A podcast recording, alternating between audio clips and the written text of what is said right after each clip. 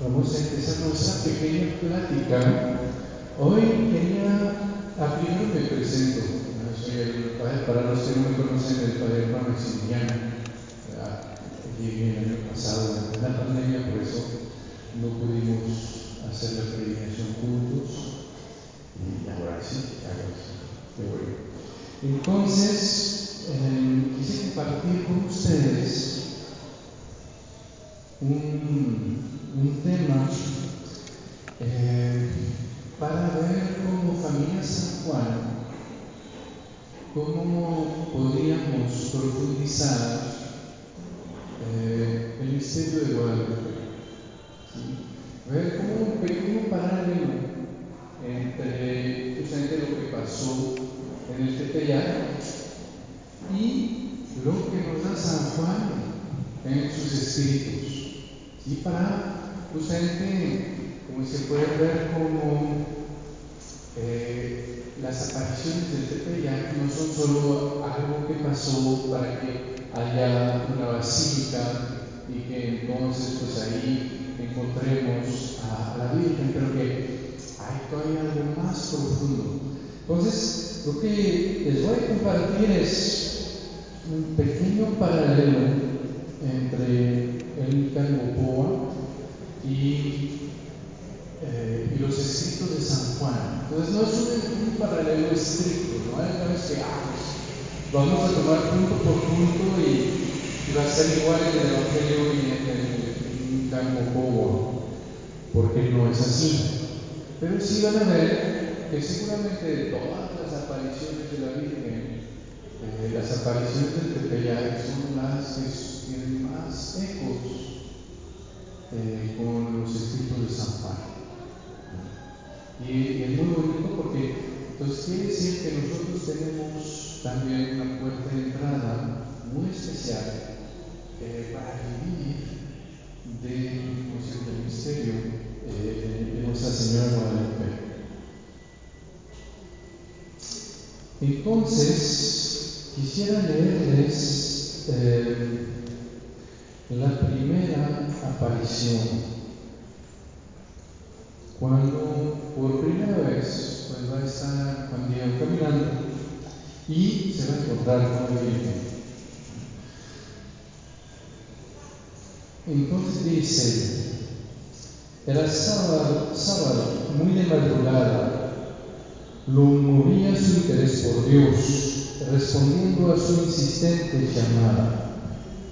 Y cuando vino a, llegar al costado del cerrito, en el sitio llamado Tepeyac, despuntaba ya el alba. Oyó claramente sobre el cerrito cantar, como cantan diversos pájaros preciosos. Al interrumpir su golpeo, como que les coreaba el cerro, sobre manera suave, agradabilísimo, su trino sobre, sobrepujaba al de Coyototla y del Tzimtzcan y al de otras preciosas aves canoras. Se detuvo a ver Juan Diego. Se dijo, por ventura es mi mérito, mi merecimiento que ahora oigo. Quizá solamente estoy soñando ¿Acaso estoy dormido y solo me lo estoy imaginando? ¿Dónde estoy? ¿Dónde me veo? ¿Acaso en el sitio del que siempre nos hablaron los ancianos, nuestros antepasados, todos nuestros abuelos, en su tierra florida, en su tierra de nuestro sustento, en su patria celestial? Tenía fija la mirada en la cumbre del cerrito, hacia el rumbo por donde sale el sol, porque desde ahí algo hacía prorrumpir el maravilloso caso celestial. ¿Pues ven? Está San Diego caminando y es cuando escucha, ¿no? escucha ese canto maravilloso. ¿sí? y como que se da cuenta que viene del monte. Vamos a ver como para San Juan va a haber otro monte que va a ser muy importante que va a ser el monte del Golgota, el monte donde justamente Jesús nos va a dar a María como madre. Nada más que por el momento vemos más bien que el Golgota fue así algo muy duro y ahorita al contrario, vemos con San Juan Diego que pues todo parece, ser paz, parece ser belleza, parece ser armonía. Y entonces dice, y tan pronto como cesó el canto, cuando todo quedó en calma, entonces Juan Diego oye que lo llaman de arriba del cerrito, le convocan, mi Juanito, mi Juan Dieguito. Enseguida, pero al momento, se animó a ir allá a donde era llamado. En su corazón no se agitaba turbación alguna, ni en modo alguno nada lo perturbaba. Antes se sentía muy feliz, rebosante de dicha. Fue pues a subir al montecito, fue a ver de dónde era llamado. Y ahí va a ser la primera visión que Juan Diego va a tener de la Virgen. Al llegar a la cumbre del cerrito, tuvo la dicha de ver una doncella que por amor a él estaba allá de pie. ¿Ven? Nos recordamos la cruz, donde María justamente está de pie. ¿ah? Y ahí, además, en Micarmopowa nos dice que por amor a él estaba de pie. La cual tuvo la delicadeza de invitarlo a que viniera juntito a ella. Si se acuerdan también del Evangelio, San, San, Juan nos dice que junto a la cruz de Jesús estaba su madre, la hermana de su madre, María, la de Cleofás, y María Magdalena. Y junto a su madre, Jesús vio al discípulo que él amaba. Ahí Nicamopúa toma los mismos términos.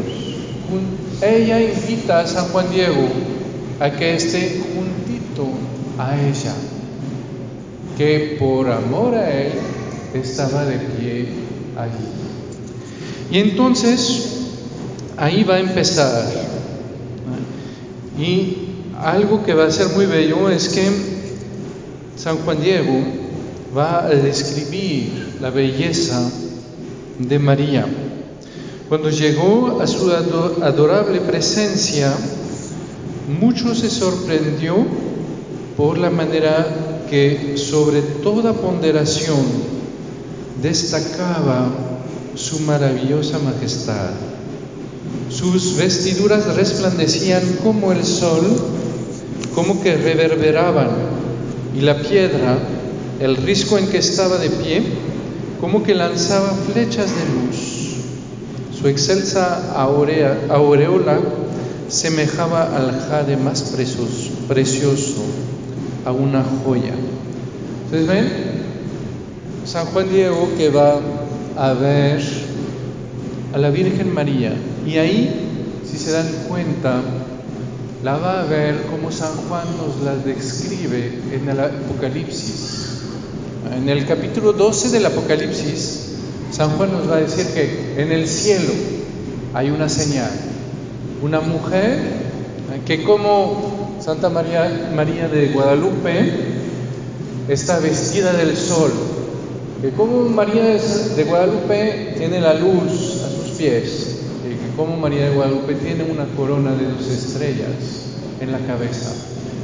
La mujer que San Juan Diego ve es María del Apocalipsis. Y va a ser muy, muy fuerte porque justamente va a mostrar cómo esa aparición para él está llena de majestad. ¿sí? Y esto es también un, un tema que es muy importante para San Juan. San Juan, cuando él va a describir eh, la pasión de Jesús, nos va a recordar en toda la pasión que Jesús es el Rey. En todo el Evangelio hay dos o tres veces en que se habla de Jesús como Rey. En la pasión son como 20 veces. ¿sí? Para recordarnos que justamente Jesús es el Rey, que su pasión está justamente llena de majestad. Ven, cuando vienen a arrestar a Jesús, Jesús les pregunta, ¿a quién buscan? Dicen a Jesús el Nazareno. Y en este momento Jesús dice, soy yo. Y en este momento todos caen en tierra. Y hasta San Juan nos va a decir que hasta Judas, que venía con ellos para arrestarlo, cayó. ¿sí? muestra cómo realmente el Señor es el que tiene el mando. El Señor es justamente ese rey lleno de majestad que da su vida no porque alguien se la arrebata, sino que la quiere dar por amor a nosotros. Y es lo que justamente nos va a mostrar eh, San Juan Diego cuando describe eh, a, a María mucho se sorprendió por la manera que sobre toda ponderación destacaba su maravillosa majestad. Y vamos a ver que esa majestad, esa belleza de María,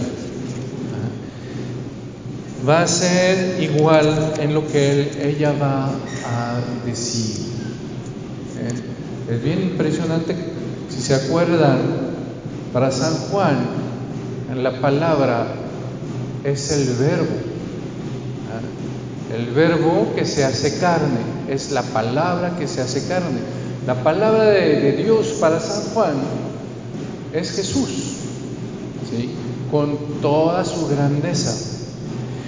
Ahora, ven, escuchen lo que va a decir San Juan Diego. Ante su presencia se postró, escuchó su venerable aliento, su amada palabra, infinitamente grata, iba a decir, aunque al mismo tiempo majestuosa, fascinante, como de un amor que del todo se entrega. ¿Ven? La palabra de María. ¿Y cuál va a ser la palabra de María. Se digno decirle, escucha bien, hijito mío, el más pequeño. ¿Eh? Eso debe recordarles lo que va a decir San Juan, lo que va a decir Jesús en la cruz. Ahí tienes, mujer, ahí tienes a tu hijo. Y después al discípulo, ahí tienes a tu madre. Y de ahí sigue esa palabra de María, que le dice a Juan Diego, eres mi hijo, mi hijo, y va a ser muy bello porque ella no solo va a decir mi hijo, sino que va a decir mi hijito, el más pequeño, y después va a decir el más amado, y hasta va a decir el consentido. ¿sí? Quiere decir que, ven, es la misma María de la cruz a quien Jesús entregó a San Juan para que fuera su hijo. Pues ahí es la misma que recibe también a Juan Diego para ser su hijo amado, como lo fue eh, San Juan. Y ahí si se acuerdan, en la cruz, San Juan se describe a sí mismo como el discípulo amado para que justamente nosotros podamos ver que al mismo tiempo el discípulo amado fue Él en la cruz. Al mismo tiempo, si nosotros justamente queremos vivir esa relación con Jesús, pues justamente podemos. Y entonces podemos también recibir de Jesús a María como madre. Pero pues de vez en cuando decimos, bueno, pues eso es para San Juan, ¿no? Que ahí estuvo. Nosotros pues ¿A quién de nosotros va a decir, ah, pues yo estuve en la cruz fiel, ¿no? Ahí para poder recibir a María. Pues nadie de nosotros puede realmente decirlo. Pero, justamente si se acuerdan de, del Apocalipsis, San Juan nos va a decir que esa mujer, envuelta del sol, esa mujer que tiene la luna, bajo, sus pies, esa mujer que tiene la corona de dos estrellas, es la madre de un niño que el dragón quiere comerse y ese niño es el que va a guiar a todas las naciones con un cetro de hierro. Entonces ahí nos muestra que sí, la mujer es María y su hijo es Jesús. ¿ah? que va a ser el pastor de todas las naciones. Y después nos cuenta cómo el dragón, ya que ve que no puede hacer nada a Jesús, trata de perseguir a la mujer, pero la mujer pues se puede escapar. Entonces el dragón va, a tratar de perseguir a otros. Y eso dice San Juan. Furioso contra la mujer, el dragón fue a pelear contra el resto de sus hijos. Es muy bello. San Juan nos dice que esa mujer es la madre de Jesús. Y sin embargo tiene otros hijos. ¿Y quiénes son esos hijos? Ahí nos va a decir San Juan, el dragón fue a pelear contra el resto de sus hijos, los que guardan los mandamientos de Dios y tienen el testimonio de Jesús. ¿Ven? ¿Quiénes son los hijos de María? Son los que guardan los mandamientos de Dios y tienen el testimonio de Jesús. Quiere decir que son todos pues los que al final siguen a Jesús, son todos los cristianos que realmente viven de su vínculo con Jesús y que viven de su, de su vínculo con María. Y, va a ser muy bello porque justamente San Juan, al principio de la, del Apocalipsis, va a recordar, se va a llamar a él mismo, yo Juan, su hermano, su compañero en la prueba, la realeza y la constancia en Jesús, me encontraba en Patmos a, causa de qué? A causa de la palabra de Dios y del testimonio de Jesús. Nos muestra que Él es el discípulo amado que recibió a María como madre, Él es el primero de esos hijos que guarda los mandamientos, que guarda la palabra de Dios y que tiene el testimonio de Jesús. Por eso en la cruz Él va a recordar que ese fue el que vio y que da testimonio. ¿sí? Y entonces ven eso que va a ser muy, muy fuerte, como justamente a partir de San Juan, pues todos somos esos hijos de María. Y que de nuevo, en, ¿cómo se llama? En San Juan Diego, María se afirma como esa madre que nos ama y que nos toma como sus hijos y que en nosotros fomenta, como en ella de hecho, ¿ah? ella es la primera que guardó la palabra de Dios hasta que se haga carne en ella. Ella es la primera que guardó los mandamientos de Dios. Ah, eh, la primera palabra, bueno, no la primera, pero justamente más bien la última que le va a decir al ángel, hágase en mí según tu palabra. ¿sí? Y es la que va a tener el testimonio de Jesús, es la que va a acoger al Señor desde el principio hasta el final. Y entonces es la que es nuestra madre y que forma en, nuestro, en nuestra vida el mismo corazón que ella tiene, ese corazón que puede acoger a Jesús y que hace de nosotros pues unos eh, hermanos de Jesús, unos también eh, hijos suyos. Entonces ven como el paralelo es muy fuerte y todavía va a ser todavía más fuerte cuando vamos a ver que justamente Juan Diego se llama Cuautlatuatzin, el que habla como águila, que justamente San Juan siempre está representado por el águila, porque es él que va a ser capaz de ver más allá de las apariencias. El que, como las águilas, que son capaces de subir y de ver al, sol, de frente, es el que va a mirar el misterio de Dios justamente de la manera más alta, más profunda eh, y capaz justamente de contemplar esa luz, el sol que es Jesús. Y entonces ven, otra vez, vemos que, ah, pues sí, hay muchos puntos que son, eh, que convergen entre las apariciones del Tepeyac y, como decir, la... Eh, y, el, Evangelio, los escritos de San Juan. Y vamos a ver también todavía más. En el Evangelio San Juan es el primero que va a creer que Jesús ha resucitado. María Magdalena llega la primera, pero no sabe qué pasó, piensa que han quitado el cuerpo de Jesús y entonces pues corre a buscar a Juan y Pedro. Pedro llega, Juan lo deja entrar y Pedro no sabe qué pensar y se va muy asombrado a su casa.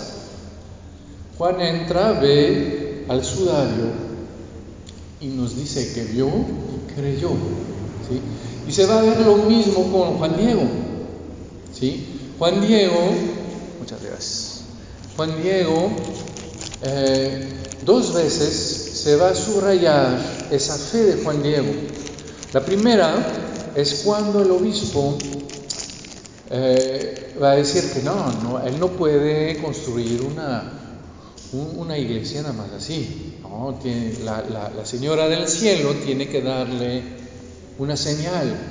Y ahí Juan Diego muy contento porque, ah, pues sí, si el obispo pide una señal, pues la Virgen se lo va a dar. Y dice que justamente hasta asombró a, Monseñor de, de Juan de Zumarraga, porque como que pensaba que ahí sí iba a vacilar, ¿no? Y nada. Y nos cuenta ¿eh? Juan Diego también al final, cuando se va a juntar con su, tío Juan Bernardino, que va a explicar más a, ¿cómo se llama?, a, Fray Juan de Zumarraga, cómo fue, va a decir que cuando la Virgen lo mandó a la cumbre del cerro, él bien sabía que en este momento pues no iba a haber flores, ah, que eran la, temporada de las heladas y que además no se dan esas flores en, la cumbre del cerro. Y, y sin embargo no dudé, no vacilé. ¿sí? Esa es una de las características eh, de, iba a decir, de los hijos de María.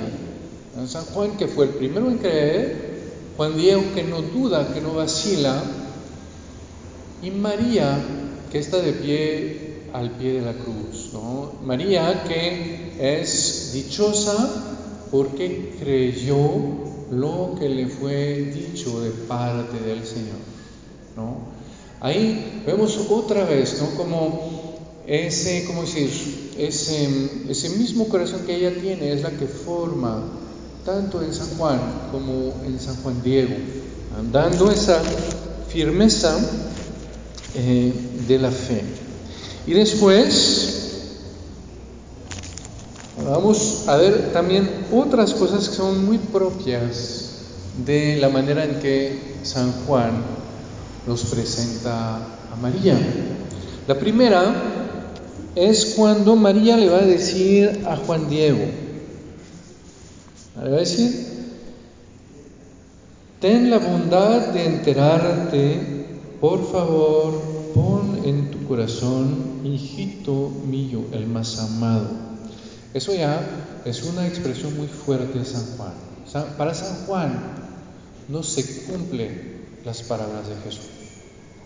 Para San Juan se guardan las palabras de Jesús. Para San Juan se guardan los mandamientos de Jesús. ¿Qué quiere decir? Quiere decir que no es, las palabras de Jesús no son una ley que tengo que cumplir.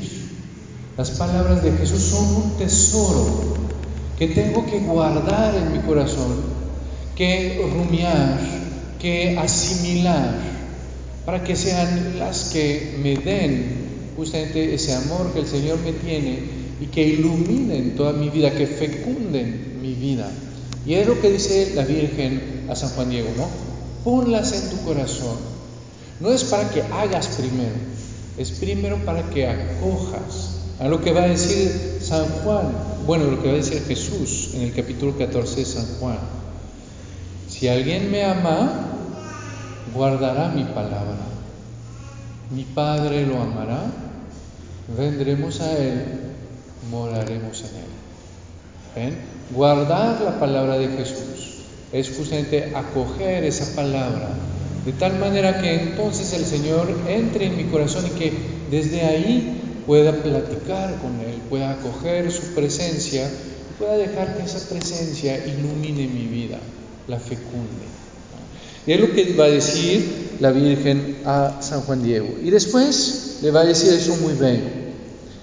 Pon en tu corazón que yo soy la perfecta, siempre Virgen, Santa María, y que tengo el privilegio de ser madre del verdaderísimo Dios, Yimpan Lemon Wani, aquel por quien se viva, se vive, del creador de las personas, del dueño del estar junto a todo y de abarcarlo todo del Señor del cielo y de la tierra.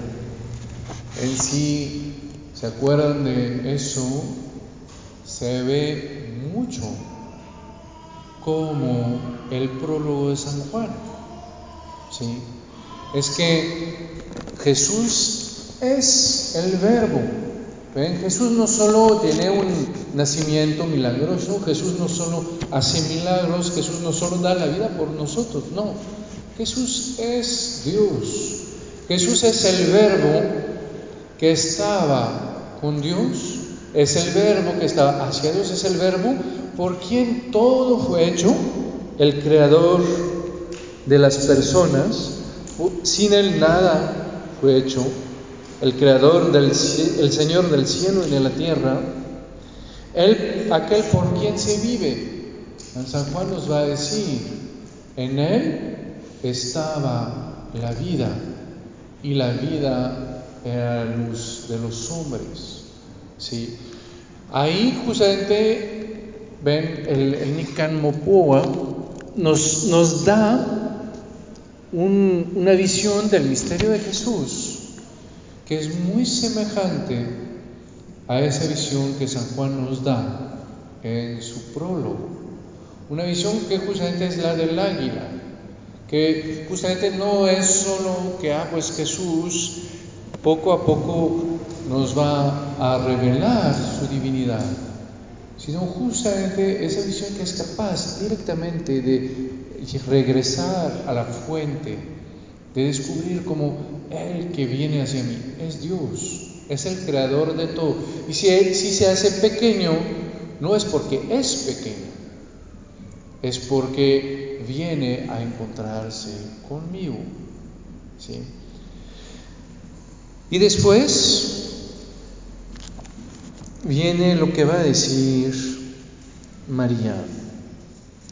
Mucho quiero, ardo en deseos de que aquí tengan la bondad de construirme mi templecito. ¿Para qué? Para ahí mostrárselo a ustedes, engrandecerlo entregárselo a Él a Él que es todo mi amor, a Él que es mi mirada compasiva, a Él que es mi auxilio, a Él que es mi salvación. ¿Eh? Muy bello de ver cómo María va a querer mostrar a Jesús, va a querer engrandecer a Jesús, va a querer que nosotros lleguemos hacia Jesús. ¿Como quién? Como los servidores de Canaán. ¿Eh? Como esos servidores que llegan, que no hay más que agua, ya no hay vino. Ella dice, hagan todo lo que Él les diga.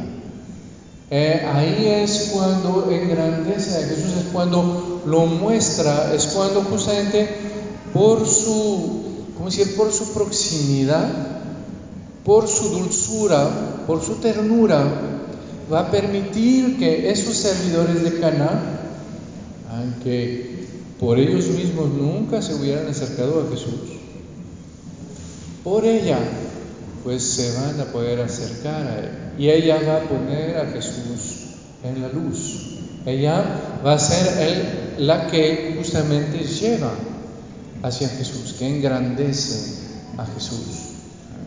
Y va a ser muy bello porque ahí hay algo que es también muy propio de San Juan.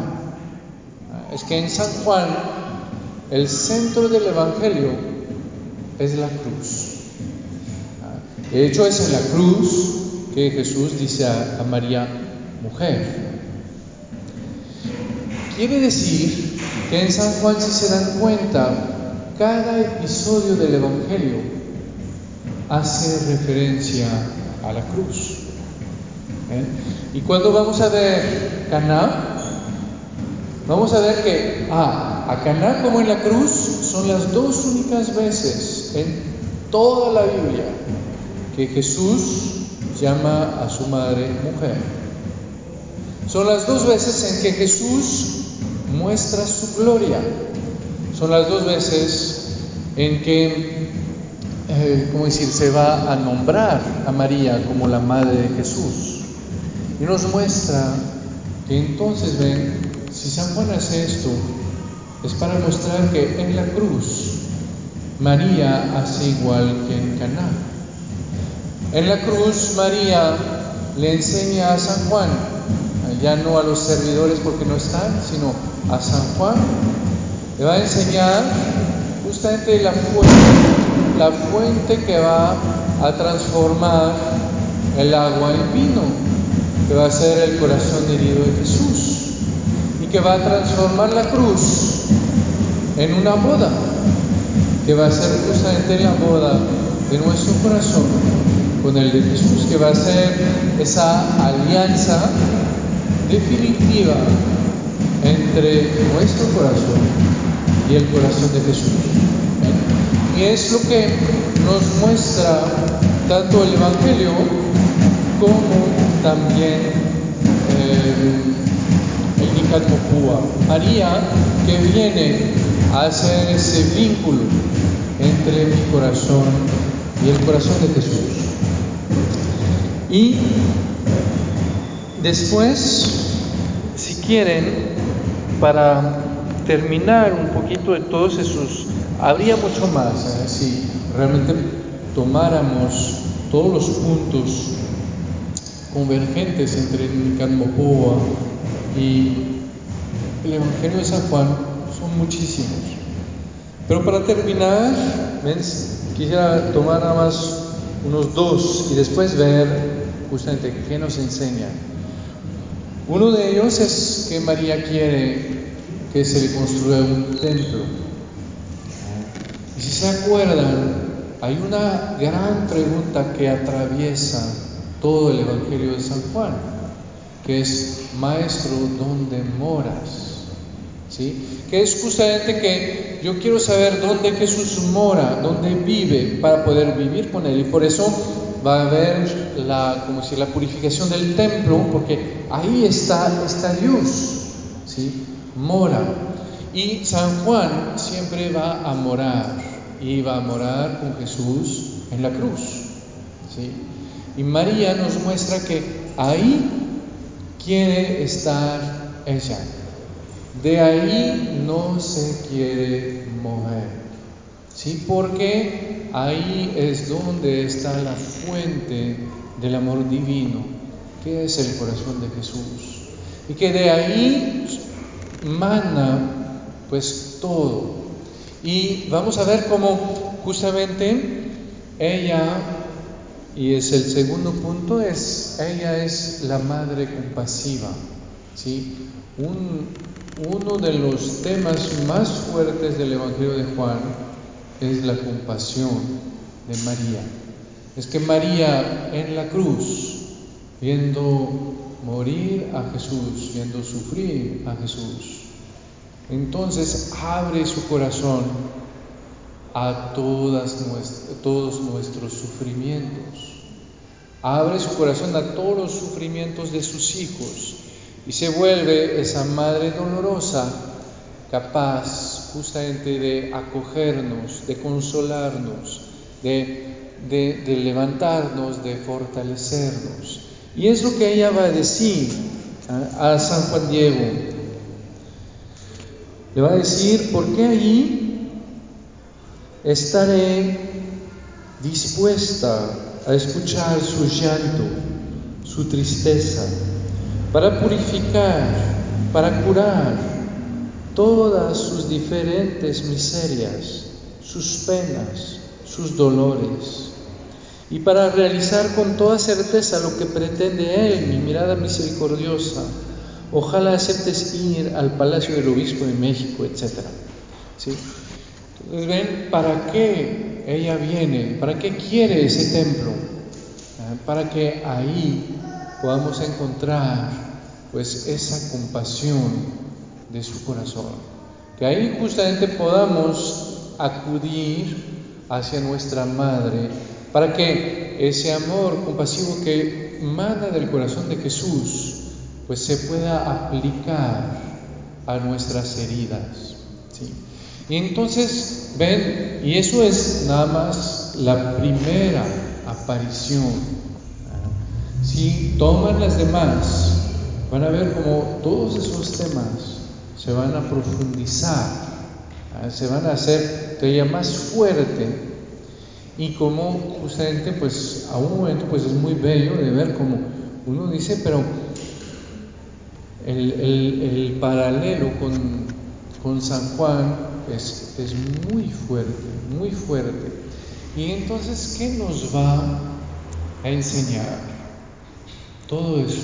Vamos a caminar hacia María, hacia su templecito. ¿sí? ¿Qué va, cómo decir, cómo, como hijos de San Juan, podemos justamente penetrar más profundamente en, ese vínculo que María nos ofrece. Y ahí va a ser muy bello de ver las, ya no los puntos convergentes, sino los complementos. ¿sí?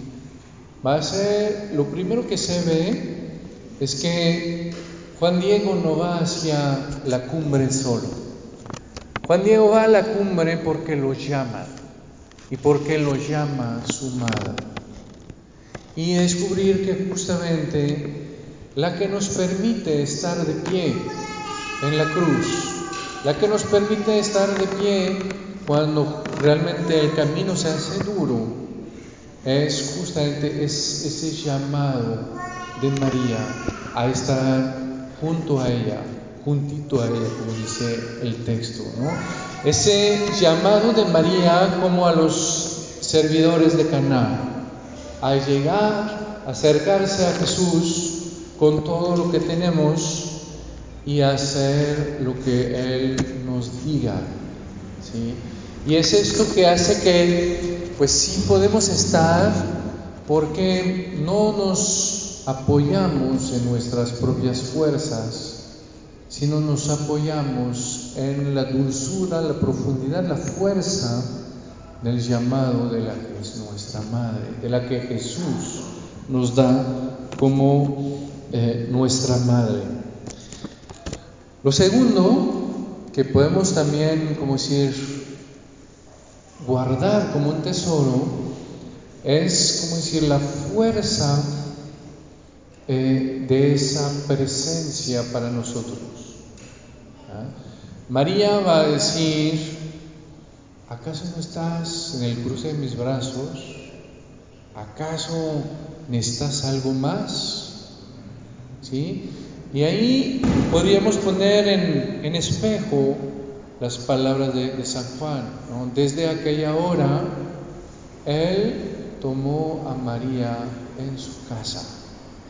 Es decir, que él entiende que María le va a dar esa presencia de Jesús, pero que además se la va a dar de manera que sea adaptado, adaptada pues a su flaqueza.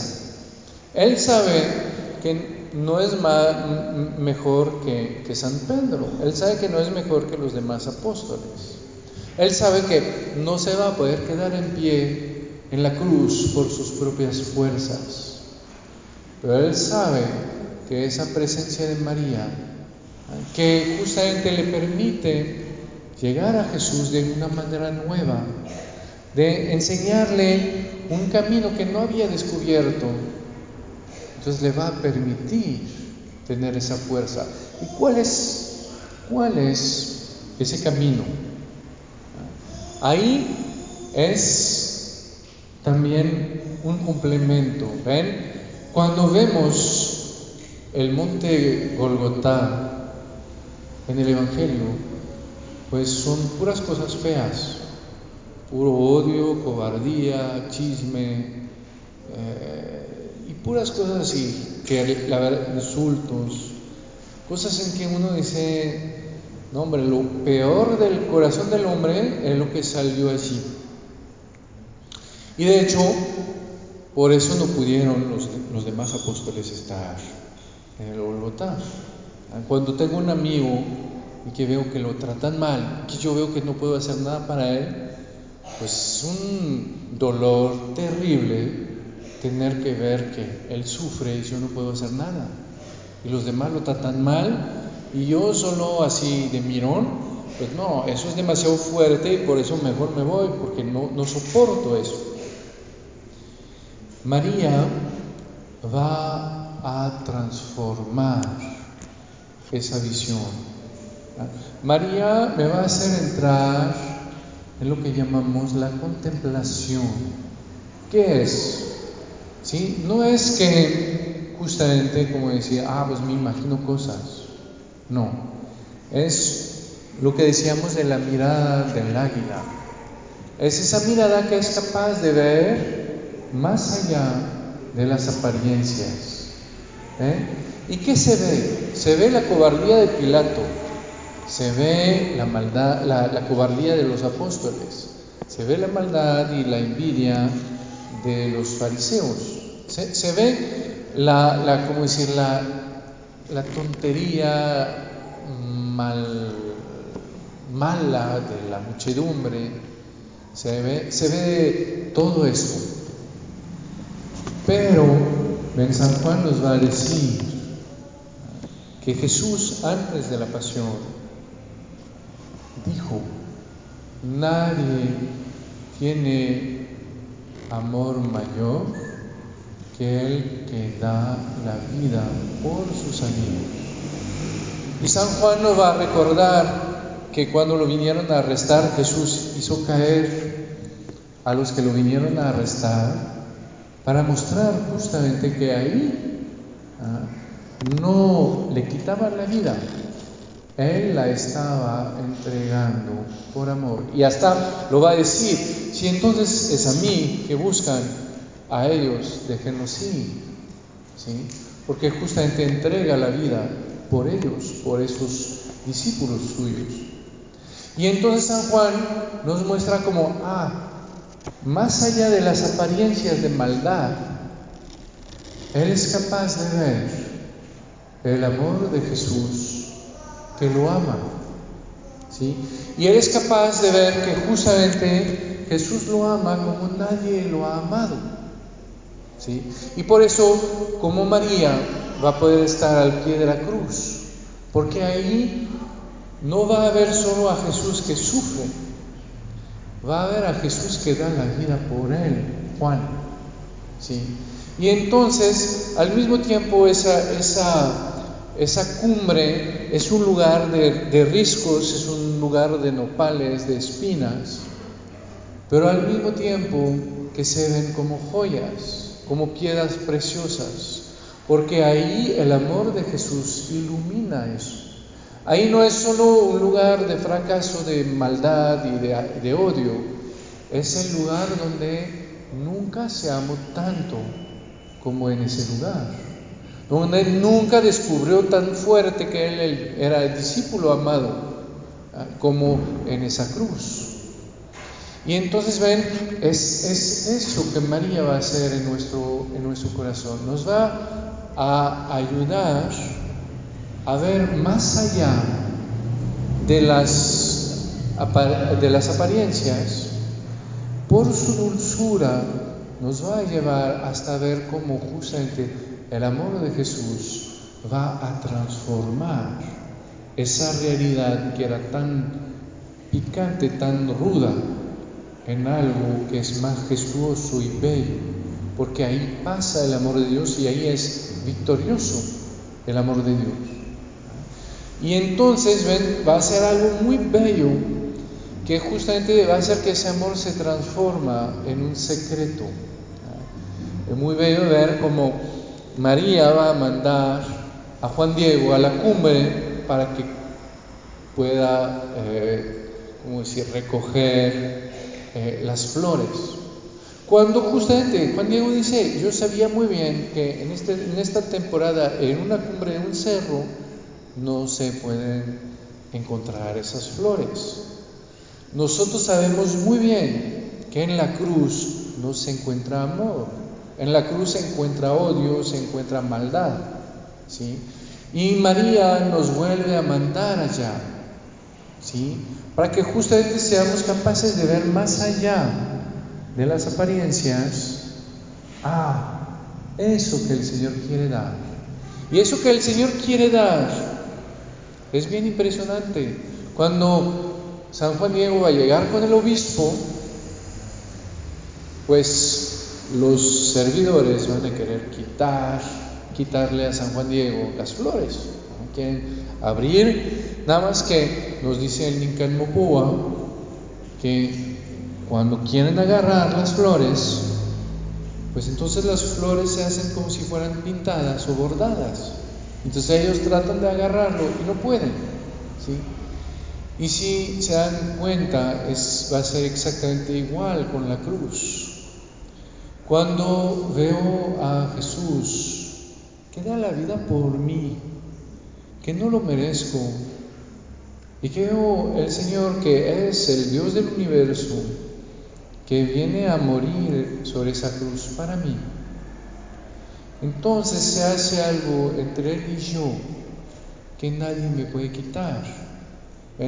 Cuando tengo fuerzas, cuando hago cosas buenas, eso sí, alguien viene, chismea y no sé qué, y me voy a desanimar.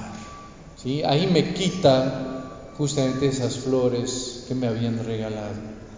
Pero cuando esas flores son el amor que el Señor me tiene y su muerte para mí. Eso nadie me lo puede quitar.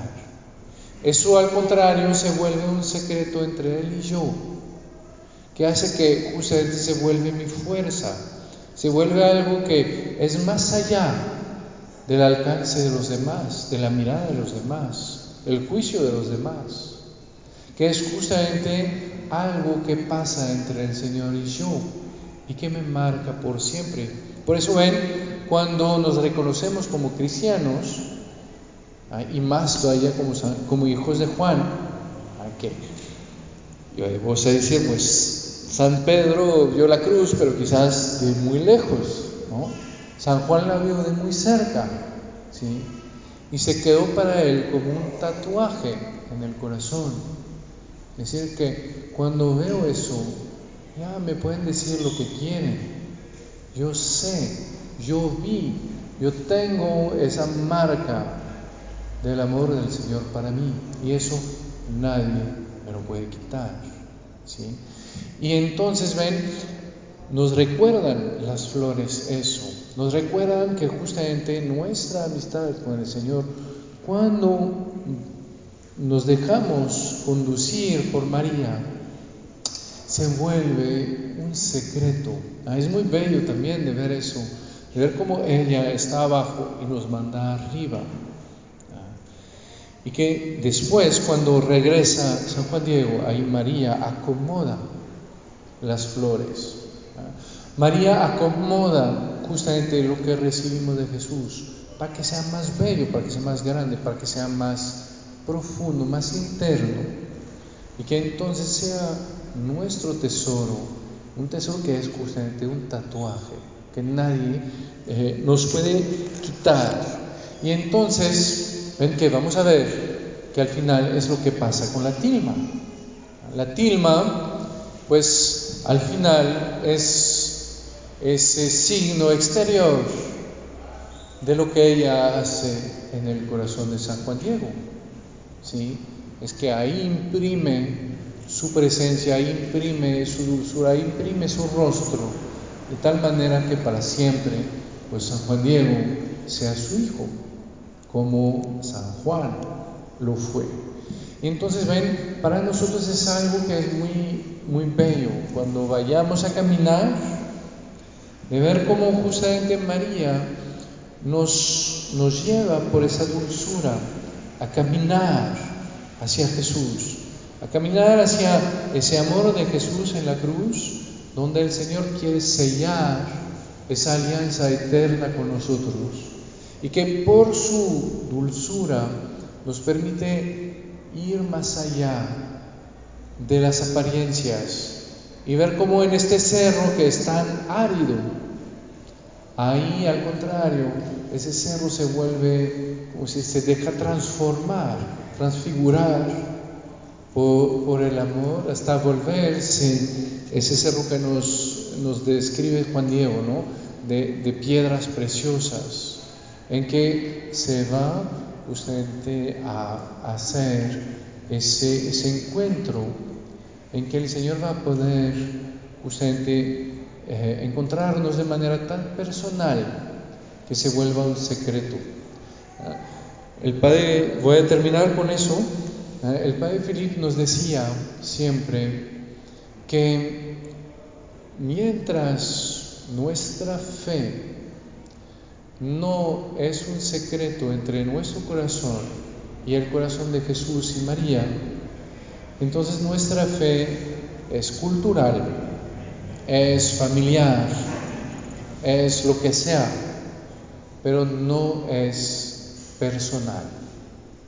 Nuestra fe se vuelve personal cuando descubrimos que entre Jesús y nosotros hay algo que vivimos y que solo es de nosotros y que nadie puede conocer. Lo que va a decir el, Apocalipsis cuando dice que Jesús nos da una piedra con un nombre nuevo que nadie conoce sino el que lo recibe.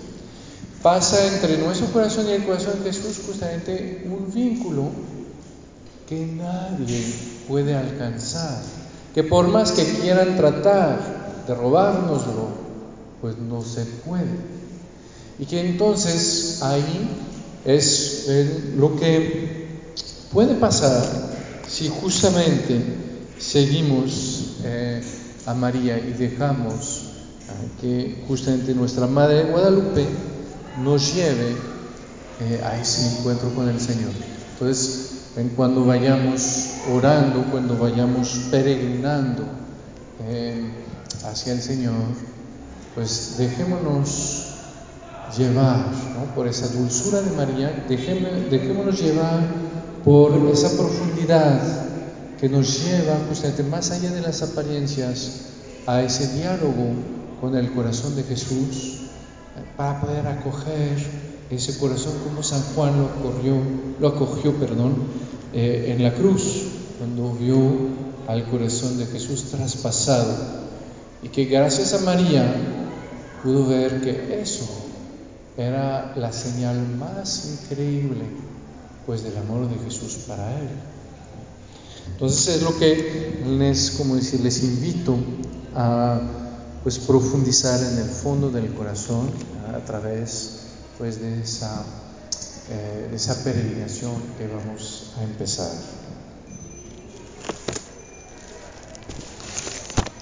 Entonces, si quieren podemos eh, ponernos de pie y vamos a terminar pues pidiéndole a María que sea nuestra madre, que nos acompañe ahora y también en la hora de muerte.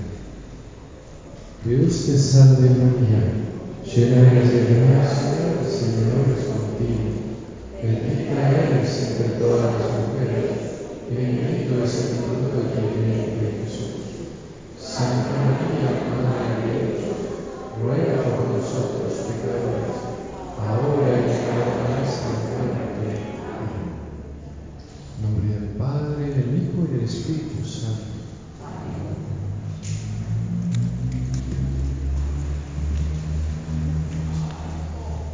José, ¿hay algunas consignas para el camino?